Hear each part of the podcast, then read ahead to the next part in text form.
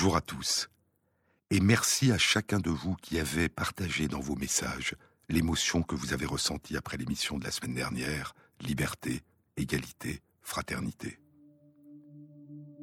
Sur les épaules de Darwin, sur les épaules des géants.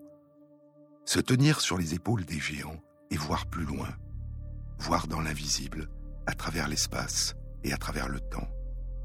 Plonger notre regard dans le passé et remonter le temps à contre-courant. Parcourir des âges depuis longtemps révolus, entrevoir ces mondes disparus qui nous ont donné naissance et dont nous découvrons soudain des vestiges.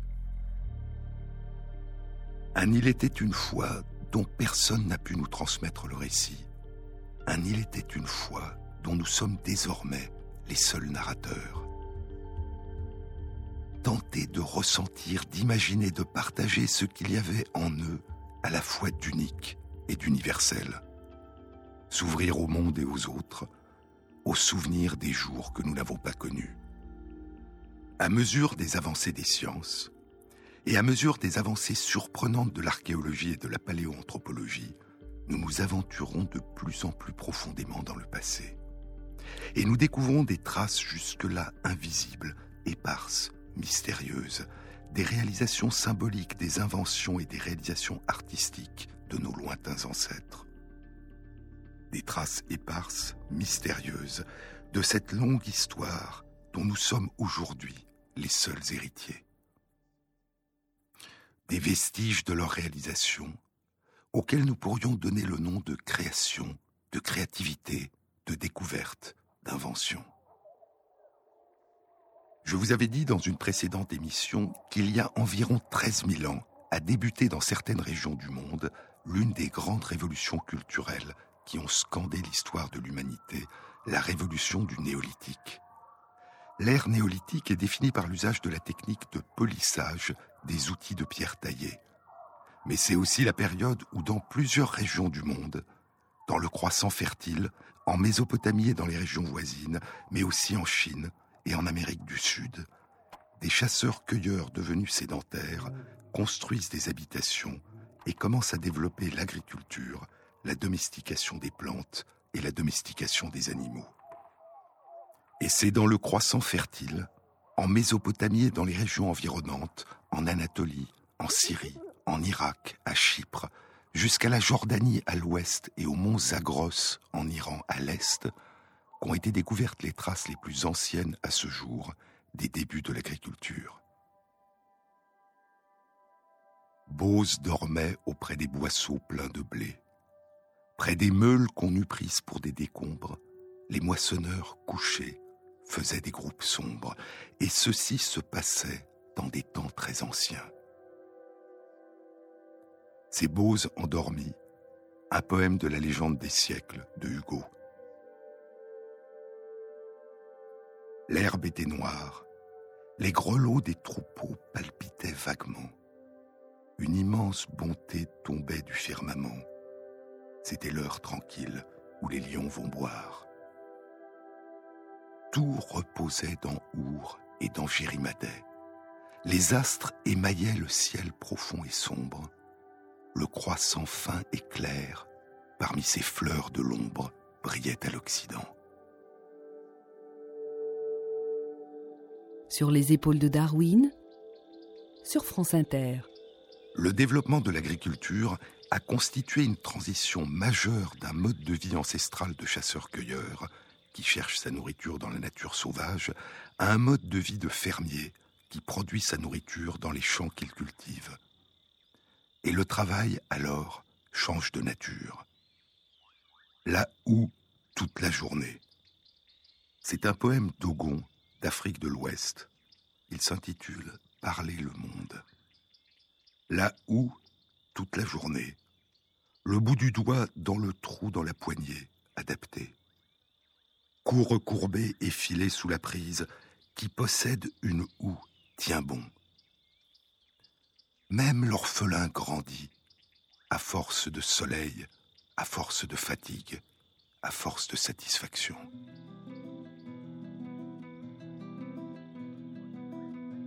La révolution de l'agriculture a bouleversé progressivement les relations entre les sociétés humaines et la nature qui les entoure et les inclut.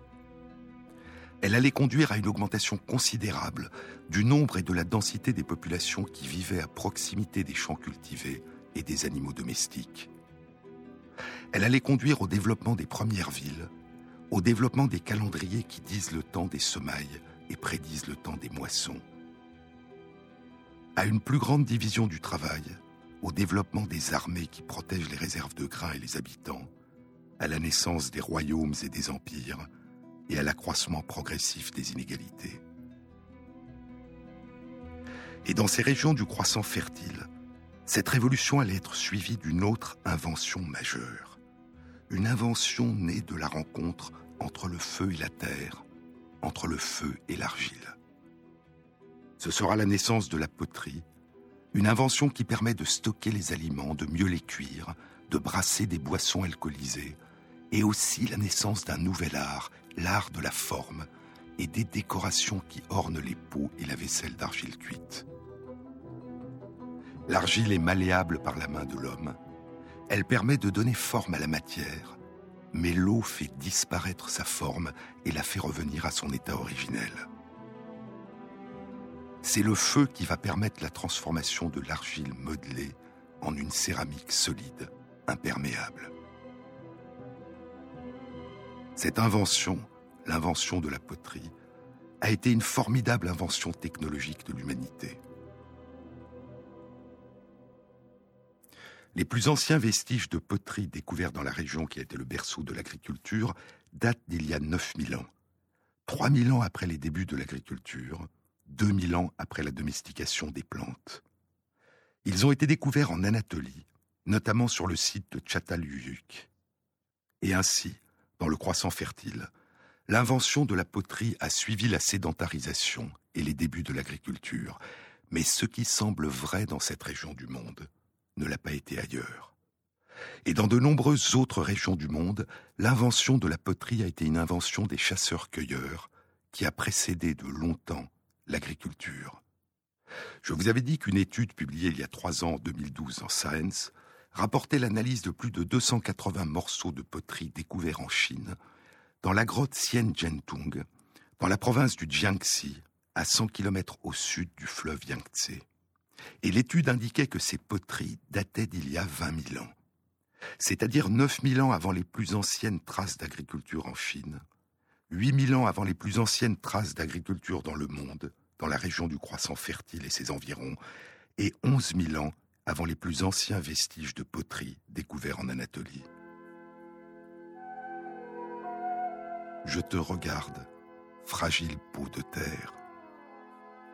C'est un poème que m'a envoyé Bernadette Bricou, qui enseigne la littérature orale à l'université Paris Diderot et qui accompagne Noël Bréham dans La nuit est à vous sur France Inter.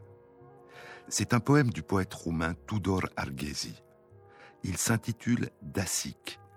La Dacie est une région des Carpates et du Danube, sur le territoire de la Moravie et de la Roumanie actuelle, dans laquelle vivaient, dans l'Antiquité, les Daces. Je te regarde, fragile peau de terre. Tu es lourd de trois millénaires. C'est tant des temps que tu passas en toi, en ton creux, se sont amassés. Et chaque jour d'éternité a laissé pour témoin ce brin de poussière, et dans ce débris l'a laissé dormir. L'instant vit, les siècles meurent. Plein de secrets, ta bouche ébréchée, tu reposais au fond des terres de la bourre.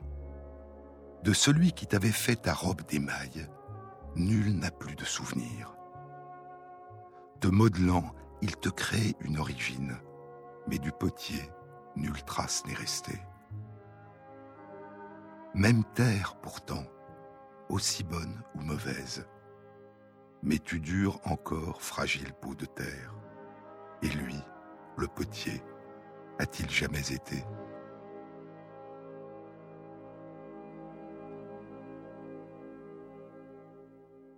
Les traces les plus anciennes découvertes à ce jour de fabrication d'objets en argile cuite ne sont pas de la poterie, mais des figurines. La plus ancienne, qui a été découverte sur le site de Dolny Vestonice, en Moravie, en République tchèque, est l'étrange Vénus de Dolny Vestonice. L'argile a été modelée, puis a été cuite à basse température. Elle a 11 cm de haut et 4 cm de large. Ses hanches et sa poitrine sont amples et sa tête est dépourvue de traits. Elle date d'il y a environ 29 000 ans. 9 000 ans avant les plus anciennes poteries découvertes dans la grotte Xian Jiantung, en Chine, au sud du fleuve Yangtze. Et ainsi, depuis longtemps, à différentes périodes, dans différentes régions du monde, des hommes et des femmes découvrent et commencent à maîtriser l'effet du feu sur l'argile. Et il semble qu'ils aient commencé à modeler et cuire des objets symboliques, des objets d'art ou de culte, avant de produire des objets utilitaires. Mais si les figurines nous permettent d'imaginer les rêves mystérieux de nos ancêtres, les fragiles pots de terre ont commencé récemment à nous révéler certains aspects de leur vie quotidienne. Je vous avais parlé de cette étude publiée dans Nature il y a moins de deux semaines, qui explorait les relations entre les premiers agriculteurs du néolithique et les abeilles à miel. Plus spécifiquement, l'étude rapportait la présence de résidus de cire d'abeilles à miel dans les poteries utilisées par les premiers agriculteurs. L'étude a été réalisée par Mélanie Roffet-Solk en collaboration avec plus de 60 chercheurs de différentes institutions dans le monde et elle était animée par Richard Evershed, qui dirige l'unité de géochimie de la faculté de chimie à l'université de Bristol, en Grande-Bretagne. Richard Evershed est un pionnier dans la recherche par des méthodes extrêmement précises de molécules organiques présentes en toute petite quantité dans les poteries néolithiques. Il a mis au point des méthodes qui permettent d'identifier ce qu'il appelle la signature chimique, ou les empreintes digitales de certains composés, comme la cire des abeilles à miel, en utilisant des méthodes d'analyse extrêmement précises, comme la chromatographie et la spectrométrie de masse. Et parmi tous ces composés, ce sont les acides gras ou lipides qui résistent souvent le mieux au passage du temps. Les chercheurs ont recherché la signature chimique complexe de la cire d'abeille dans des résidus de lipides en explorant plus de 6400 poteries ou tessons de poterie datant d'une période entre il y a 9000 ans et il y a 5000 ans, en Anatolie, au Moyen-Orient, en Europe et en Afrique du Nord. Les plus anciennes traces de résidus de cire d'abeille à miel ont été découvertes sur des tessons de poterie datant d'il y a plus de 8500 ans, en Anatolie de l'Est, sur le site de Tchayonou Tepesi. En Grèce, en Roumanie, en Serbie, en Autriche et en Allemagne, il y a des traces de cire sur des tessons datant d'il y a 7500 à 6500 ans. En Afrique du Nord, en Algérie, sur le site de Geldaman, utilisé par des éleveurs pasteurs, des traces de cire d'abeille à miel sur un tesson datant d'une période comprise entre il y a 7000 et 6000 ans. En France, sur des tessons datant d'il y a 6500 à 6000 ans. Les traces de cire d'abeille à miel les plus au nord de l'Europe sont retrouvés au Danemark. Il semble donc qu'au-delà du 57e parallèle nord, il n'y avait à cette époque aucune relation entre les agriculteurs et les abeilles à miel. On n'en a pas retrouvé non plus à l'ouest de l'Angleterre, ni à l'est de l'Europe, dans les steppes de l'Eurasie. Et les chercheurs proposent que cette absence de relation traduit la limite géographique au nord, à l'ouest et à l'est du territoire des abeilles à miel à cette époque. L'étude révélait dans le même temps l'intérêt des premiers agriculteurs pour les productions des abeilles à miel. Et cet intérêt ancien de nos ancêtres pour la cire et le miel a sûrement joué un rôle important dans le développement puis la diffusion de l'apiculture.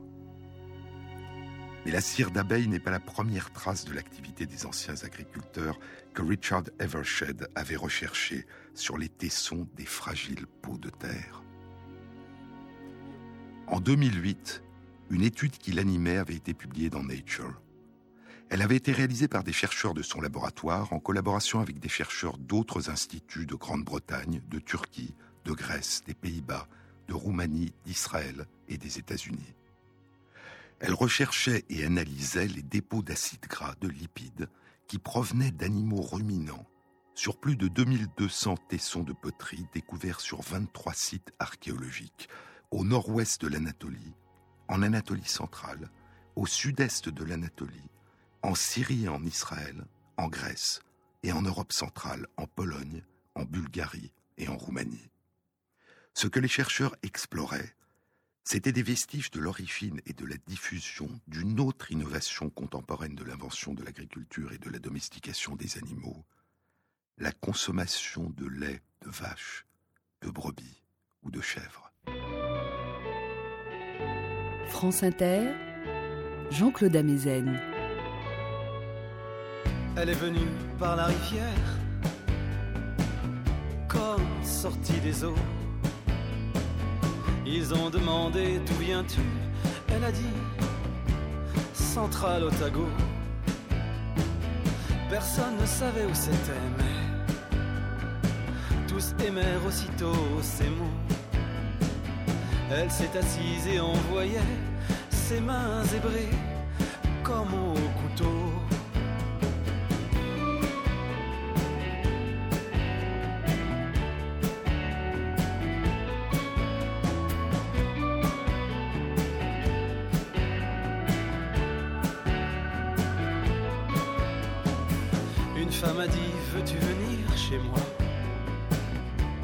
Elle a répondu oui. Et tous les hommes les ont suivis jusque chez elle avant d'ouvrir. La femme leur a dit Vous restez dehors. Et aucun n'a bronché. On ne roulait comme des cerceaux, ces deux mots. Central Otago. Central Otago.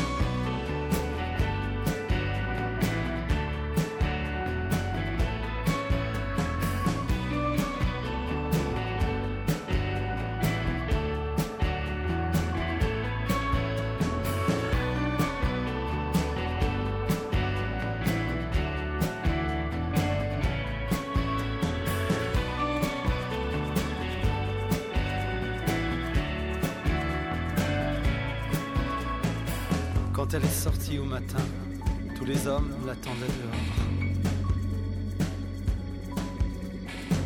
Et tous ont regardé ses mains, sans plus de zébrure. Et alors? L'un d'eux, s'avançant, lui a dit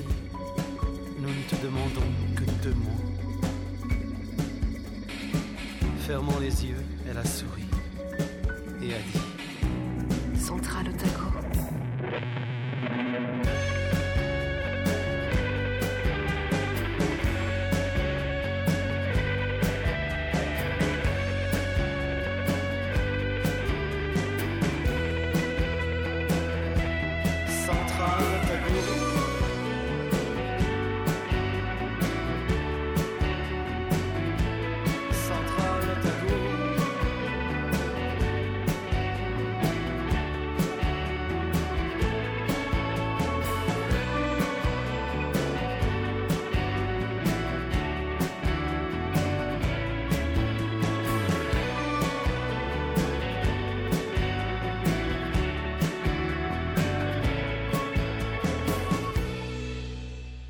Sur les épaules de Darwin.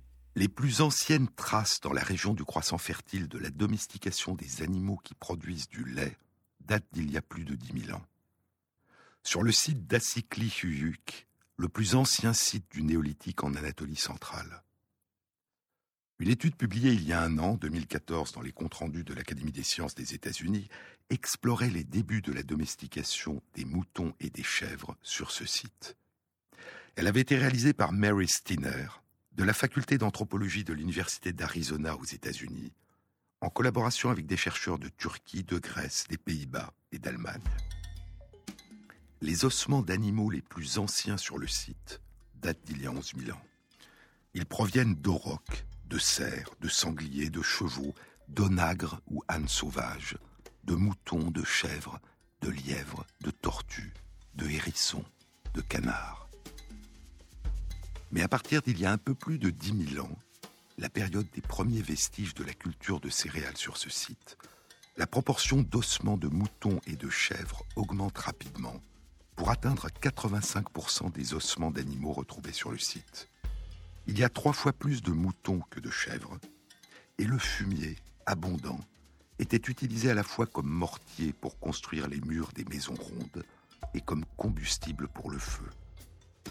Le fait que la plupart des animaux jeunes qui étaient tués et mangés sur le site étaient des mâles suggère que les éleveurs privilégiaient la formation de troupeaux de femelles avec quelques mâles seulement.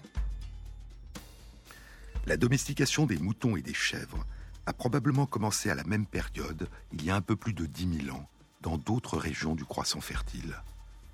C'est ce que suggèrent des vestiges sur le site de Nevali Chori, dans le sud-est de l'Anatolie, dans la vallée du Moyen Euphrate, et sur le site de Ganjdare, en Iran, près des monts Zagros. Mais dans d'autres endroits proches, l'élevage ne s'est pas propagé. Ainsi, sur le site de Bonkouklou-Chuyuk, à cette période, il n'y a aucun vestige d'élevage de chèvres ou de moutons. Le site de Bonkouklou est à une distance d'environ 150 km à l'est du site d'Assikli-Huyuk. Et les occupants des deux sites étaient vraisemblablement en contact, puisque la quasi-totalité des outils de pierre fabriqués sur le site de Bonkouklou étaient faits d'obsidienne qui provenaient des environs d'Assikli-Huyuk. Et ainsi, à la même époque, coexistaient dans une même région des modes de vie différents et une diversité culturelle. Mais les premiers éleveurs de la région consommaient-ils le lait des brebis et des chèvres qu'ils avaient domestiqués? C'est ce qu'avaient exploré Richard Evershed et ses collègues.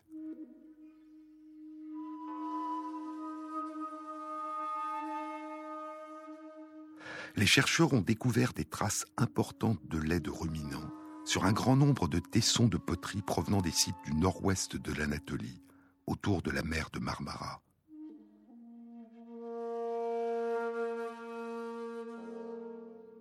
Les plus anciennes traces datent d'il y a 8500 ans.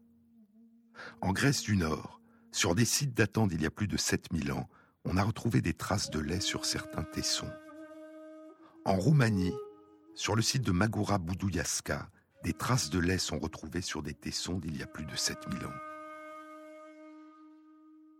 Et en ce qui concerne les régions du nord-ouest de l'Europe, l'équipe animée par Richard Evershed avait déjà publié en 1998 puis en 2003 des études indiquant la présence de lait sur des tessons de poterie en Grande-Bretagne à une période plus récente, il y a plus de 5000 ans.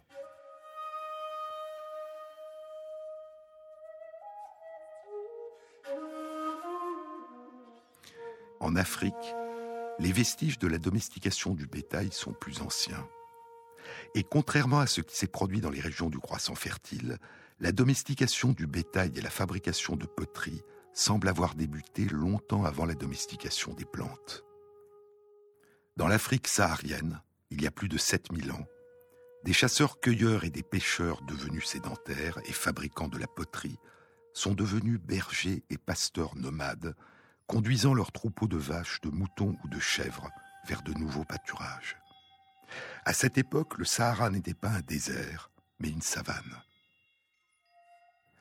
Dans le Sahara, dans les montagnes du Tadrar Akakous, au sud-ouest de la Libye, sur le site de Wadi Teshouinat, il y a de splendides peintures rupestres qui représentent des vaches aux pieds lourds, emplies de lait, et l'image d'une personne en train de traire une vache. Mais ces peintures rupestres sont difficiles à dater. Y a-t-il des traces de lait dans les poteries de ces anciens éleveurs pasteurs du Sahara? C'est la question qu'a explorée une équipe de chercheurs animée par Richard Evershed et par Savino Dilierna du département des sciences de l'Antiquité de l'Université de la Sapienza de Rome et de l'Université de Witwatersrand à Johannesburg, en Afrique du Sud. L'étude impliquait Mélanie Solk, et cinq autres chercheurs, et elle a été publiée il y a trois ans, en 2012, dans Nature. Et l'analyse des dépôts de lipides sur plus de 80 tessons de poterie datant de plus de 7000 ans a identifié la présence de lait de ruminants sur ces tessons. Mais ces éleveurs pouvaient-ils eux-mêmes consommer le lait, ou ne le donnaient-ils qu'à leurs nourrissons et à leurs jeunes enfants? Le développement de l'élevage n'a pas été seulement une innovation culturelle. Le développement de l'élevage et de la possibilité de consommer du lait a aussi favorisé dans certaines populations la propagation de mutations génétiques qui facilitaient ce nouveau mode d'alimentation. Comment la culture a influé sur le génome humain? Une rencontre entre la génétique et les sciences humaines.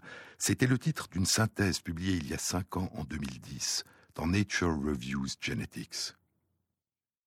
L'un des exemples les plus spectaculaires et les plus étudiés de cette coévolution entre gènes et culture concerne la capacité à digérer le lait. De quoi s'agit-il? Nous fabriquons à notre naissance, puis durant notre petite enfance, une enzyme, la lactase, qui permet de transformer le sucre principal contenu dans le lait maternel, le lactose, en deux sucres plus simples, le glucose et le galactose, que nous sommes capables d'absorber. Et c'est cette enzyme, la lactase, qui nous permet d'absorber le lait maternel, cette alimentation vitale pour tout nouveau-né et tout nourrisson. Chez une majorité de personnes aujourd'hui dans le monde, cette capacité à fabriquer cette enzyme et donc à dégrader le lactose disparaît vers l'âge de 7 à 8 ans. Les personnes adultes ne peuvent absorber le lait frais. L'absorption de lait frais provoque des troubles digestifs violents. Ces personnes sont dites intolérante au lactose. Mais chez d'autres personnes, cette capacité à fabriquer cette enzyme et donc à dégrader le lactose persiste à l'âge adulte. Ces personnes sont dites tolérantes au lactose. Elles peuvent se nourrir à l'âge adulte de lait frais de vache, de brebis, de chèvre, d'ânesse, de jument ou de chamelle. Et ces personnes tolérantes au lactose à l'âge adulte représentent aujourd'hui un peu plus du tiers de la population humaine.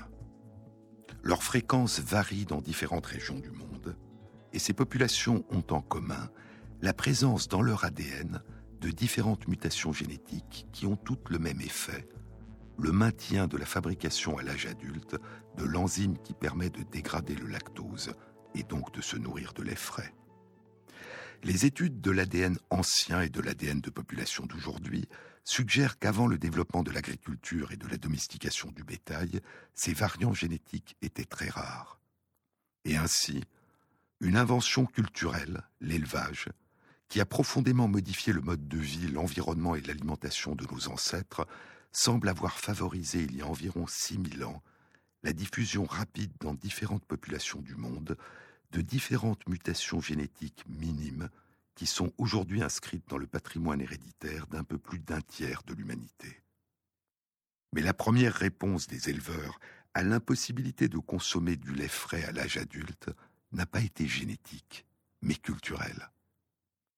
La fermentation du lait, la production de yaourts ou la production de fromages fermentés comme la feta en Grèce et dans les Balkans ou le beyaz peynir en Turquie conduit à une dégradation par les bactéries de la plus grande partie du lactose contenu dans le lait. Et les fromages à pâte dure, vieillis comme le parmesan, ne contiennent plus de lactose.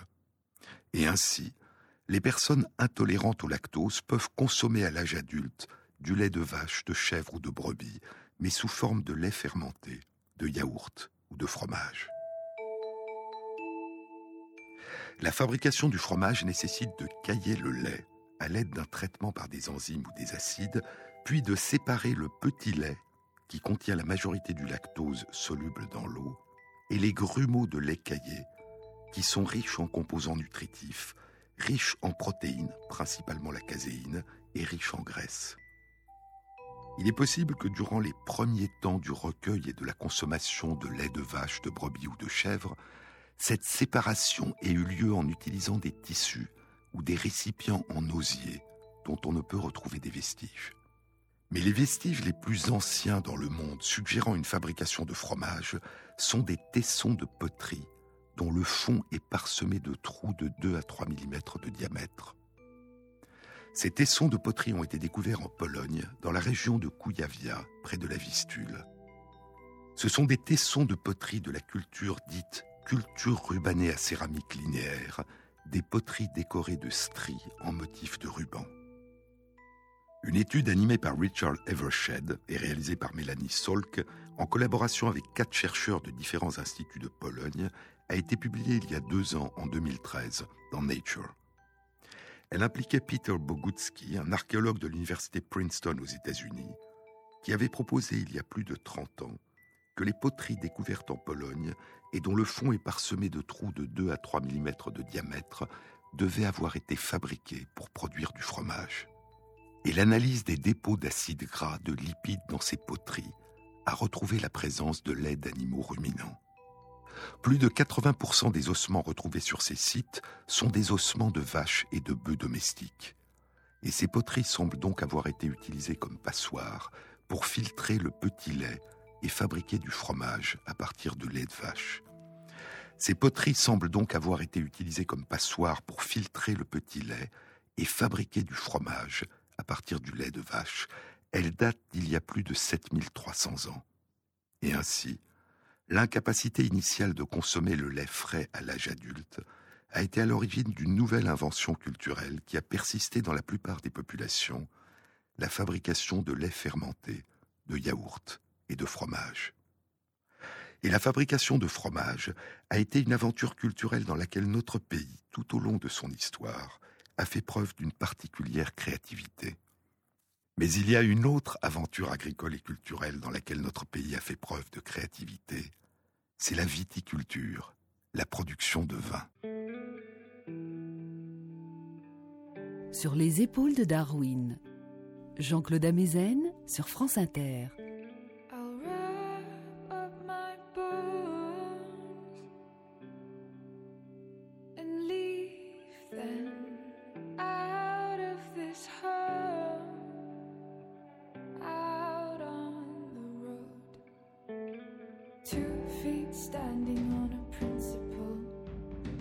Two hands longing for each other's warmth.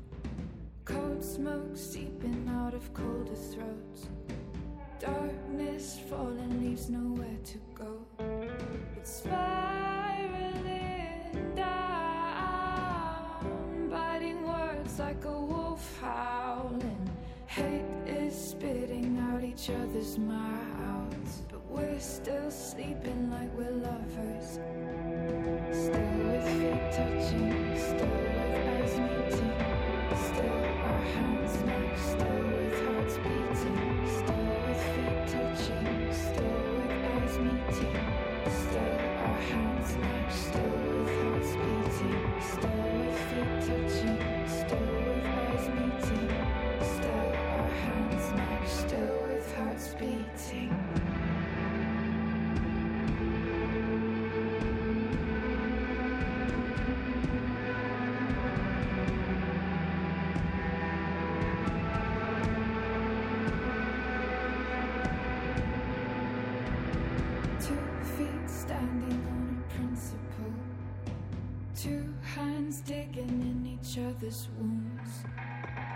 smoke seeping out of colder throats.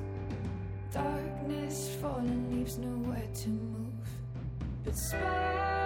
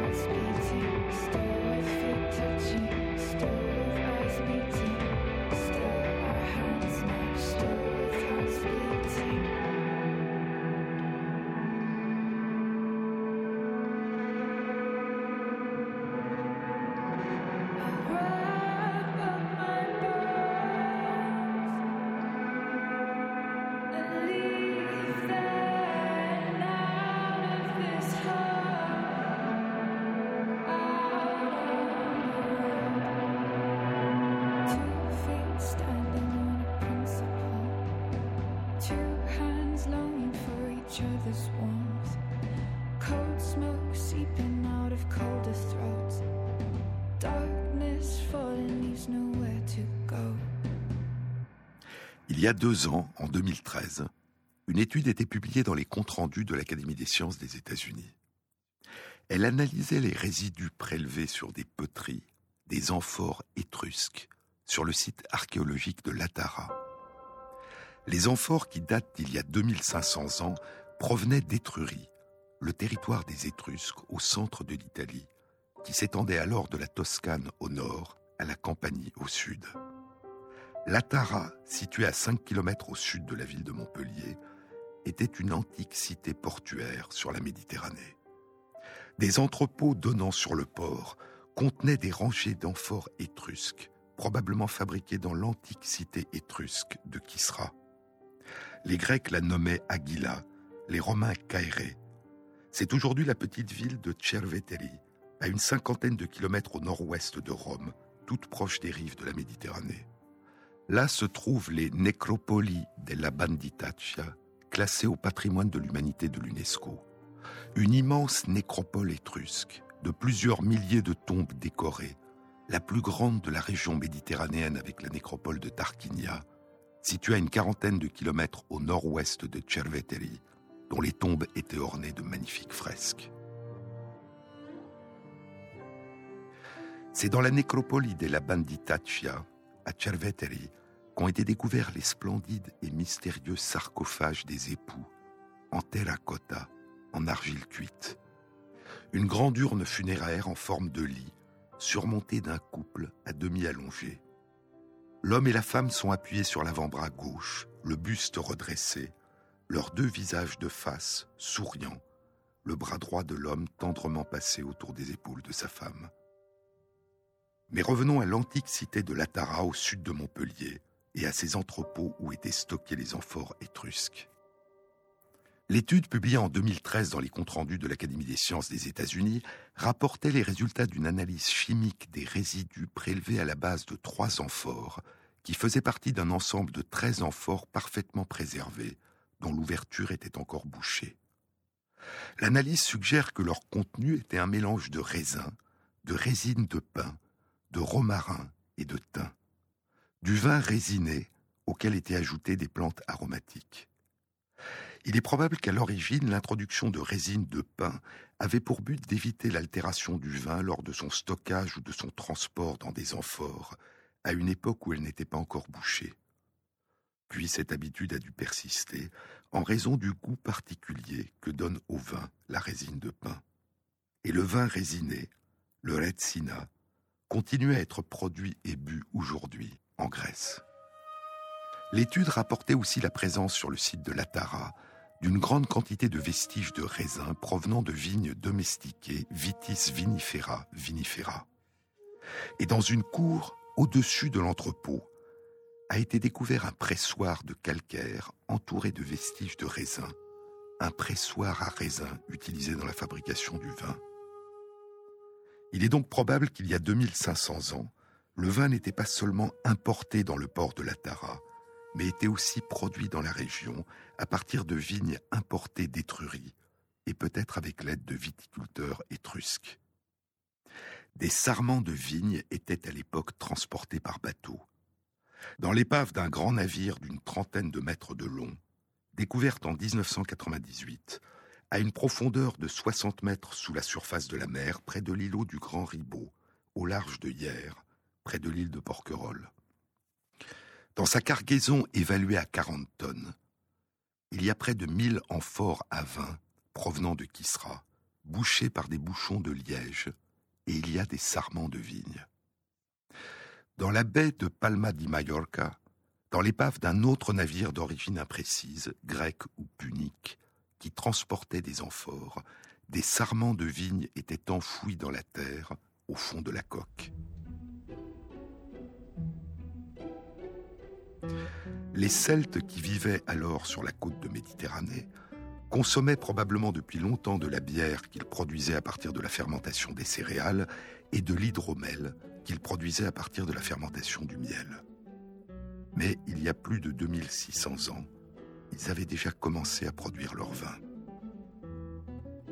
Non seulement dans la région de Latara, au sud de Montpellier, après avoir importé du vin des Étrusques, mais aussi à l'est de là, dans la région de Massalia, aujourd'hui Marseille.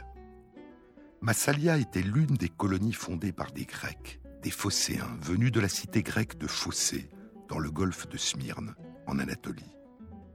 Les Phocéens avaient fondé des colonies sur toute la côte dans cette région. À Agathé-Tiké, aujourd'hui la ville d'Agde, à Olbia, devenue la ville de Hier, à Antipolis, devenue Antibes, à Nicaïa, aujourd'hui Nice, et à Alalia, aujourd'hui Aléria, sur la côte est de la Corse. Et bien que l'on n'ait pas découvert à ce jour de pressoir à vin dans les ruines de l'antique cité de Massalia, ses habitants fabriquaient déjà leurs propres amphores, probablement pour exporter leur vin, et les amphores fabriquées à Massalia étaient très différentes des amphores étrusques découvertes à Latara. Et ainsi, il semble que la consommation du vin et la culture et la domestication de la vigne au nord de la Méditerranée aient commencé dans au moins deux cités antiques, séparées d'un peu plus de 100 km de distance, Latara et Massalia. Et il semble que le vin et la domestication de la vigne aient été apportés dans ces deux cités par deux anciennes cultures, la culture étrusque et la culture grecque phocéenne. Cette étude, publiée en 2013, avait été animée par Patrick McGovern du Musée d'archéologie et d'anthropologie de l'Université de Pennsylvanie à Philadelphie aux États-Unis, en collaboration avec des chercheurs de plusieurs institutions de France et des États-Unis. Mais avant d'explorer les premiers vestiges de la viticulture dans le sud de la France, il y a 2500 ans, Patrick McGovern avait exploré dans d'autres régions du monde des vestiges plus anciens encore.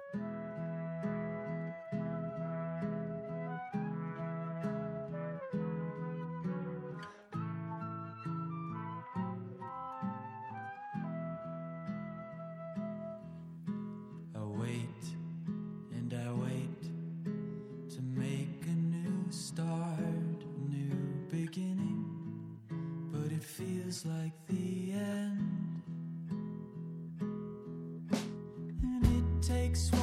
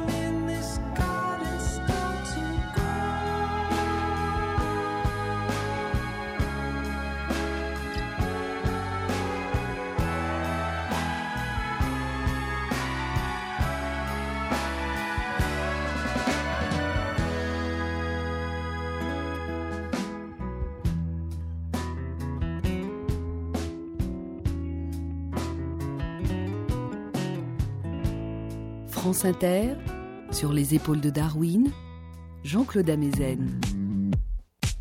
Dans l'antique cité mésopotamienne de Mari, en Syrie, ont été découvertes 25 000 tablettes d'argile, écrites en caractères cunéiformes, en langue acadienne. Elles datent d'il y a environ 3800 ans.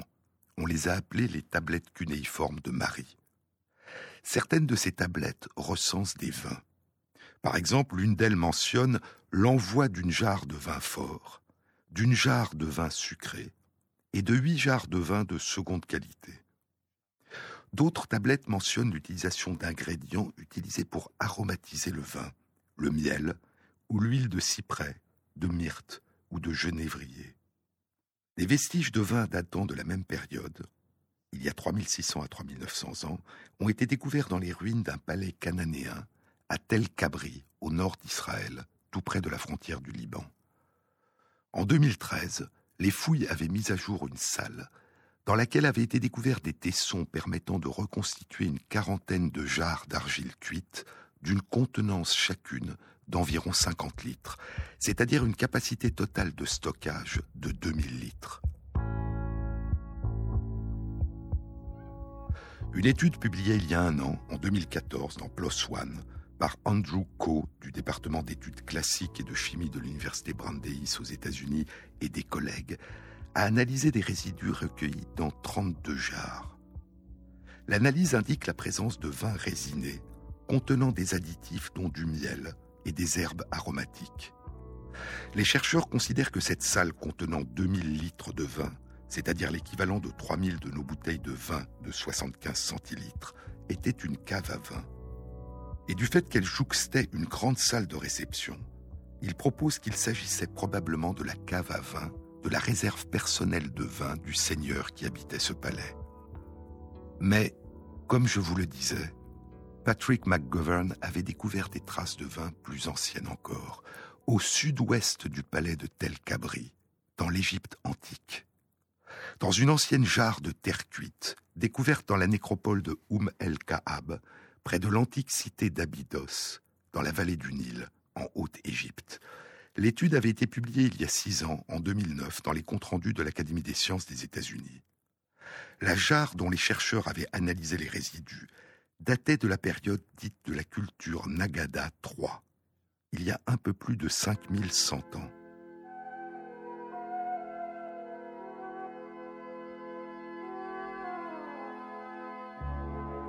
C'est la période appelée proto-dynastie ou dynastie zéro, où les rois ne faisaient pas encore partie d'une dynastie héréditaire. Et la tombe pourrait être celle de l'un des rois de cette période, Scorpion Ier. Elle contenait plus de 700 jarres dont la fabrication est typique des pays du croissant fertile, au nord-est de l'Égypte. L'analyse des dépôts sur l'une de ces jarres suggère qu'elle contenait un vin, de la résine d'arbres et des herbes. Des papyrus médicaux qui datent d'une période beaucoup plus récente à partir du milieu de la XIIe dynastie, il y a plus de 2800 ans, répertorie les décoctions médicinales utilisées par les médecins de l'époque. Le plus long est le papyrus Ebers, datant d'il y a plus de 2500 ans, un rouleau de près de 20 mètres de long sur 30 cm de large, l'équivalent de 110 pages. Ces papyrus décrivent de nombreuses décoctions composées d'herbes, coriandre, cumin, mandragore, aneth, aloe, et de résine. Résine de pin, de térébinthe, de sapin, de myrrhe, d'encens extrait des arbres boswellia. Et ces composés étaient souvent macérés dans le vin ou dans la bière. Les chercheurs proposent l'hypothèse que le vin en Égypte, il y a plus de 5000 ans, pouvait avoir été utilisé non seulement comme boisson festive ou religieuse, mais aussi pour dissoudre et faciliter l'administration de décoctions médicinales. Mais la production du vin n'est pas née en Égypte antique. Elle s'y est propagée à partir du berceau de l'agriculture, au nord-est de l'Égypte, dans le croissant fertile. La plus ancienne trace de vin découverte à ce jour a été rapportée en 1996 en Nature par Patrick McGovern et ses collègues. Elle a été découverte dans une jarre d'argile cuite sur le site néolithique de Hadji Firouz Tepe, à 1300 mètres d'altitude, au nord-ouest des monts Zagros, au nord de l'Iran. La jarre avait une contenance de 9 litres, et l'analyse des résidus suggère qu'elle contenait un vin résiné, du vin et de la résine de térébinthe. Cette jarre date d'il y a plus de 7000 ans. Mais loin du croissant fertile, en Chine, ont été découverts des vestiges de fabrication de boissons fermentées autres que le vin, qui sont plus anciens encore.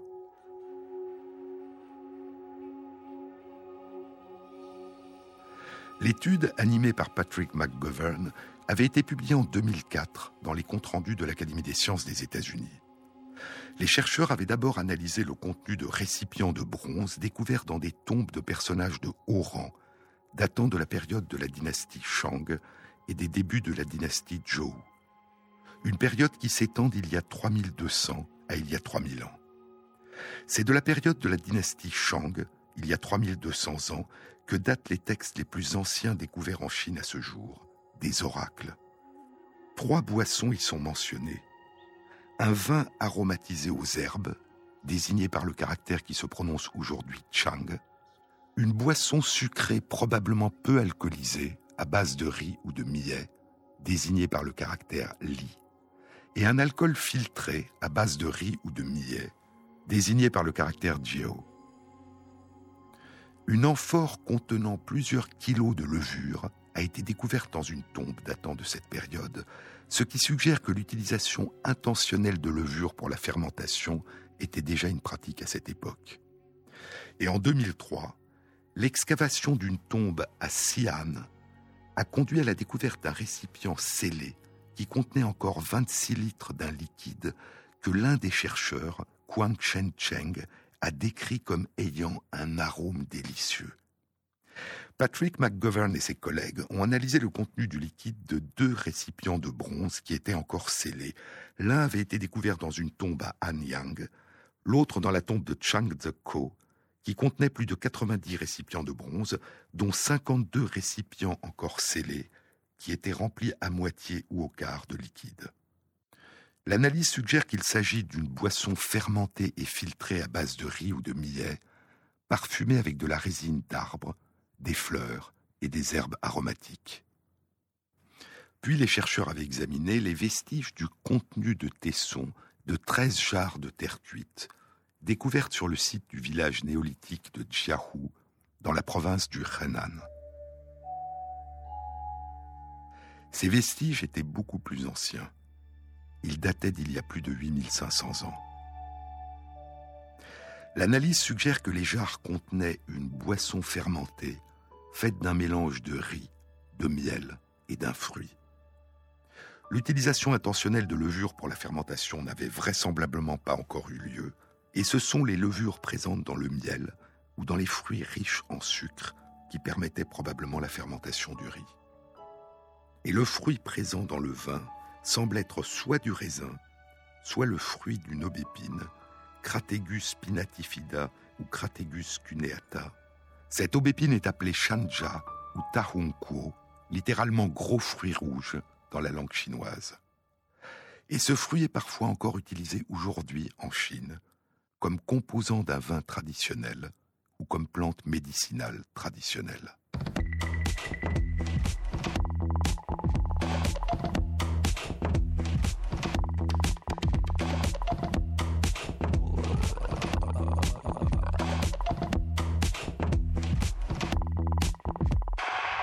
Cette émission a été réalisée par Christophe Imbert, avec à la prise de son Enzo Labori, au mixage Vince Godard et Jean-Baptiste Audibert pour la programmation des chansons.